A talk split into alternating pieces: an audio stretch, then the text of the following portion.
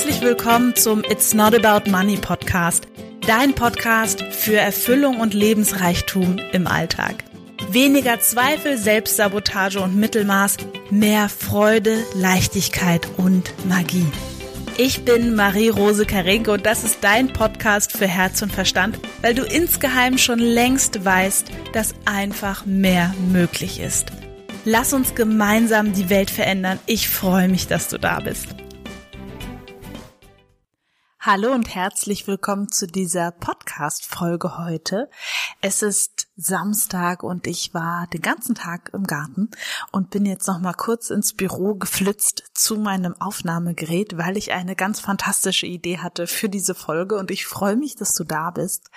Und äh, ja, heute soll es gehen um Energiefresser im Alltag. Da habe ich mir beim Lavendelstrauß, äh, Lavendelbusch beschneiden Gedanken drüber gemacht, dass ich dachte, ja, ähm, natürlich kennt, glaube ich, jeder Mensch so ein bisschen dieses Gefühl von, je nachdem, mit wem ich mich gerade umgebe oder ob ich alleine bin oder wie auch immer, dass es eben auch Auswirkungen hat auf mein Energielevel. Und es gibt tendenziell Menschen, die mein Energielevel erhöhen und es gibt Menschen, die ähm, das nicht erhöhen und danach fühle ich mich irgendwie nicht mehr so energiegeladen. Und das sind dann, also ich mag so solche Worte, die dann so genutzt werden, so Energievampire und so und die ziehen ganz viel Energie und alles. Und ich wollte da heute mal so ein bisschen eine andere Perspektive drauf geben.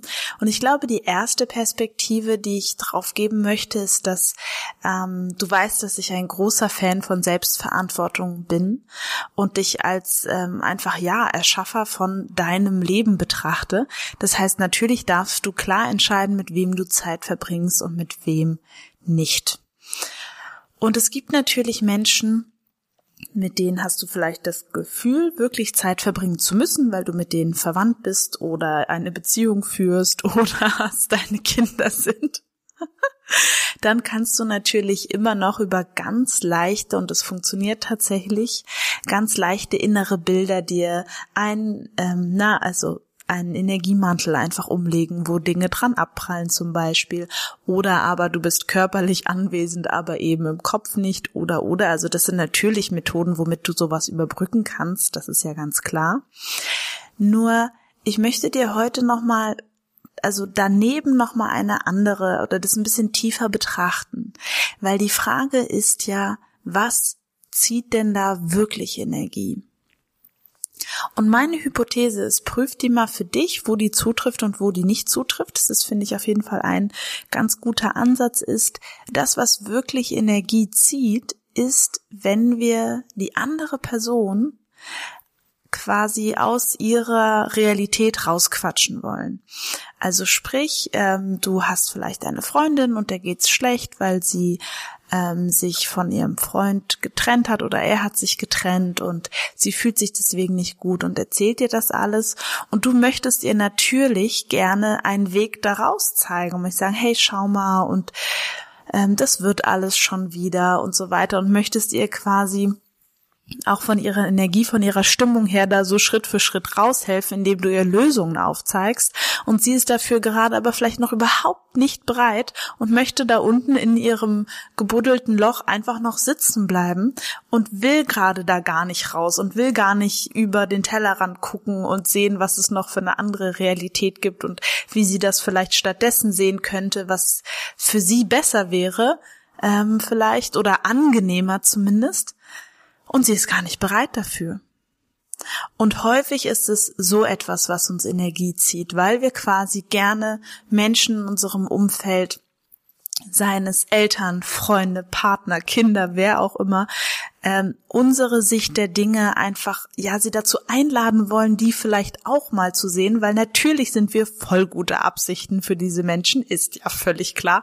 Und du hörst schon die Ironie in meiner Stimme, weil ich äh, wirklich der Meinung bin, dass wir für andere Menschen deren Wege niemals bestimmen können. Und obwohl ich Coach bin und wirklich Menschen super gerne begleite, ähm, bin ich ein Fan vom freien Willen. Das heißt, jeder darf sich sein Leben so kreieren, wie er oder sie möchte, mit allen Konsequenzen. Und ich maße mir niemals an, zu wissen, was für jemanden gut ist oder nicht. Das entscheidet die Person selbst. Das heißt im Umkehrschluss auch mit Freunden, Partnern, Kinder, Eltern, ähm, dass es quasi ja aus vielerlei Gründen gar nicht so eine gute Idee ist, sie in deine Realität reinquatschen zu wollen. Ja. Natürlich hast du gute Lösungen für dich und für dein Leben. Und ich würde immer abwarten, dass quasi, oder so mache ich's, ist es so, wie ich's mache. Ich warte, dass mich jemand, also wenn es mein, mein, also sowieso, wenn ich keinen Coaching-Auftrag habe, dann mache ich in die Richtung natürlich auch nichts. Und ich warte einfach, ob mich jemand nach meiner Meinung fragt. Und dann äußere ich die auch ganz, ganz vorsichtig und liebevoll. Und wenn nicht, dann ähm, nicht. Und das quasi wirklich hat mir mit meinem Energiemanagement extrem viel Erleichterung gegeben, weil ich eben nicht mehr überall hinrenne und versuche, alle zu retten oder zu bekehren oder zu unterstützen oder den Weg zu weisen oder oder oder, sondern für mich einfach entschieden habe, nee, die Menschen, die zu mir kommen, wenn es Freunde sind und mir was erzählen, wo sie gerade durchgehen, dann bestätige ich sie in dem, was sie da erzählen und zeige ihnen nicht eine Sicht von einer anderen Sichtweise oder einer anderen Bewertung auf die Situation. Weil wenn wir Menschen gerade an einer Stelle sind, die sehr schmerzhaft ist, und das kennst du vielleicht selbst, ich kenne das auf jeden Fall von schmerzhaften Erfahrungen, die ich gemacht habe, wenn dann jemand anderes gesagt hat, du Marie, übrigens, da wäre noch eine andere Sicht, auf dein Thema, da wäre ich, ha, der versteht mich gar nicht und überhaupt. Das war dann immer sehr dramatisch oder hat mir überhaupt nicht gefallen. Und so ist es eben auch mit anderen. Und ich bin sogar der Meinung, wenn wir Menschen den Raum und die Liebe schenken, Dinge so zu sehen, wie sie sie sehen wollen und so zu sein, wie sie sein möchten, und es fällt mir auch nicht immer leicht, gebe ich ehrlich zu, ähm, dass sie sich dann von sich aus entwickeln und häufig noch, das habe ich schon wirklich häufig erlebt, viel, ähm, sage ich mal, überraschender, als ich es jemals hätte vorhersehen können oder mir vielleicht auch wünschen können. Und andere Menschen sind genauso geblieben, wie sie immer waren und das ist auch in Ordnung. Und dann ist es quasi meine Entscheidung, ob ich ähm, das möchte oder nicht. Und dann kann ich gehen oder bleiben. Und ich denke, dass, also das wäre für mich auch so ein ganz neues, total liebevolles Miteinander, wenn wir wirklich andere Menschen in ihrer Realität lassen können und nur handeln, wenn wir explizit gefragt werden. Ich könnte mir vorstellen, dass das auch ganz, ganz viel bei dir mit deinem Ener Energiemanagement macht, weil andersrum, also hatte ich ein Erlebnis, bei der Post letzte Woche.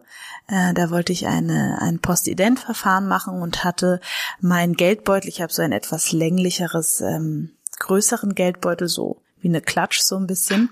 Und das steckte bei mir hinten in der Hosentasche am Po und ich glaube, ein Drittel steckte drin, zwei Drittel schauten raus und der Mann hinter mir in der Schlange hat mir sehr massiv und sehr eindringlich gesagt, dass das so nicht geht und dass das geklaut wird und dass mir das klar sein muss, dass das geklaut wird und dass das also das geht nicht und das kann man so nicht machen und das, der ist weg, der Geldbeutel und dann, junge Frau, dann weinen sie aber ganz, ganz dolle, wenn der weg ist, weil dann sind die ganzen Karten weg und dann werden die Konten geräumt und hat mir bestimmt zwei, drei Minuten ähm, erzählt, was dann alles passieren würde, wenn das eben so ist, wie er sagt, dass es ist und wie es auch unbedingt kommen würde. Und dann habe ich so richtig gespürt, was das mit mir gemacht hat, wenn da jemand ist, der so massiv mich aus meiner Realität von, es ist überhaupt gar kein Problem, wenn der Geldbeutel in der Rücktasche steckt, zu seiner Realität von, das ist das Dramatischste, was man tun kann, habe ich richtig gemerkt, wie ich mich sehr, sehr, sehr unwohl gefühlt habe. Und ich habe dann zu keinem Moment den Impuls gehabt, ihm zu widersprechen, weil ich hatte überhaupt gar keine Lust auf irgendwas diskussionsmäßig in diese Richtung, sondern ich habe ihm dann einfach gesagt, vielen Dank, dass Sie mir das gesagt haben.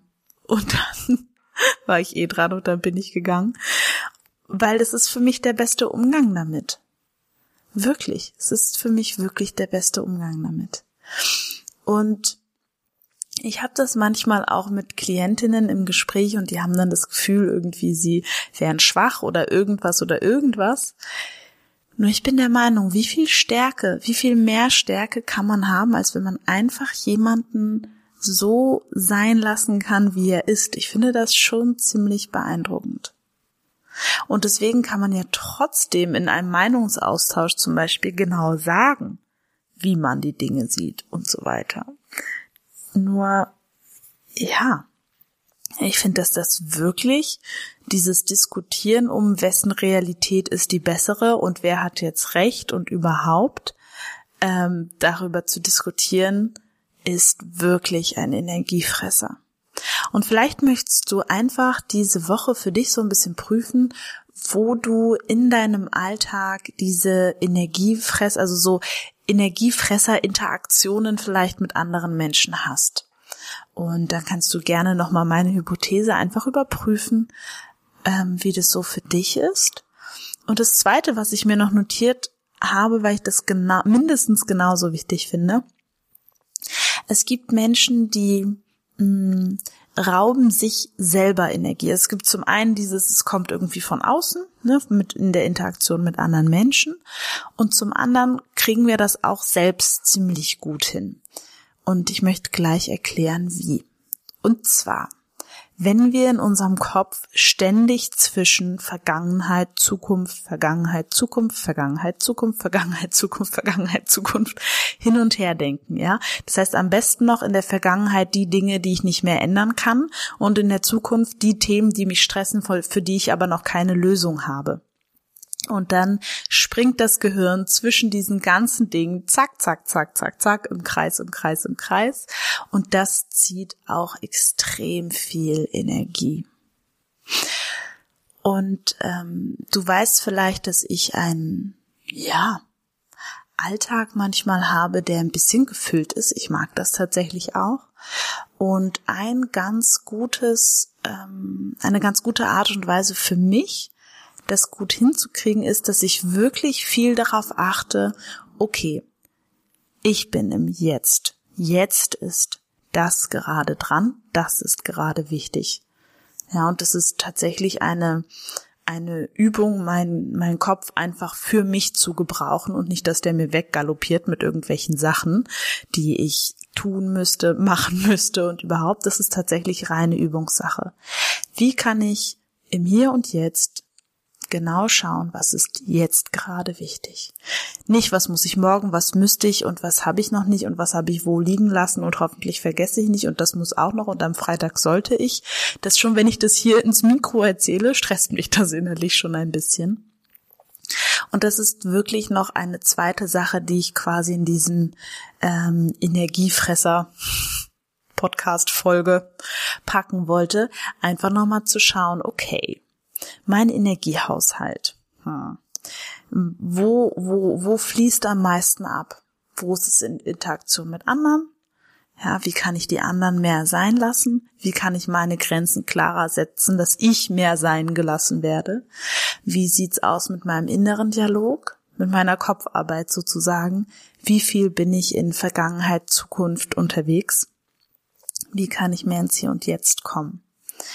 So, das wären quasi diese, diese Fragen für den ersten Abschnitt.